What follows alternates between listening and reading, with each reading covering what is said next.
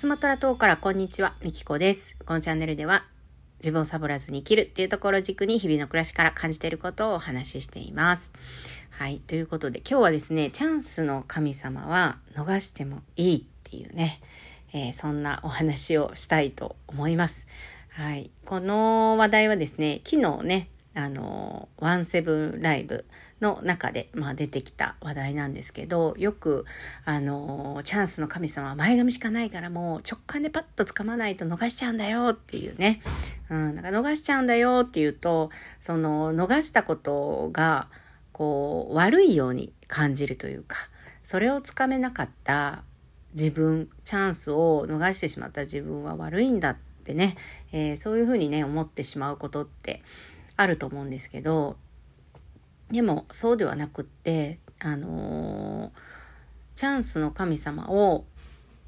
つかま、え、つかめなかったんじゃなくて、つかまなかったんですよね。つかめなかったんじゃなくて、つかまなかった。うん。つかまなかっただけなんで、ということはどういうことかっていうと、まあタイミングじゃないっていうことですよね。ただそれのタイミングじゃなかった。うん。あの、何でもそうなんですけどね、自分のタイミングっていうのがね、やっぱあるんですよ。うん、私もね、あのー無理して変わろうとしたりとかこう無理してどうにかしようってね、あのー思うことって、あのー過去にねあったんですけど、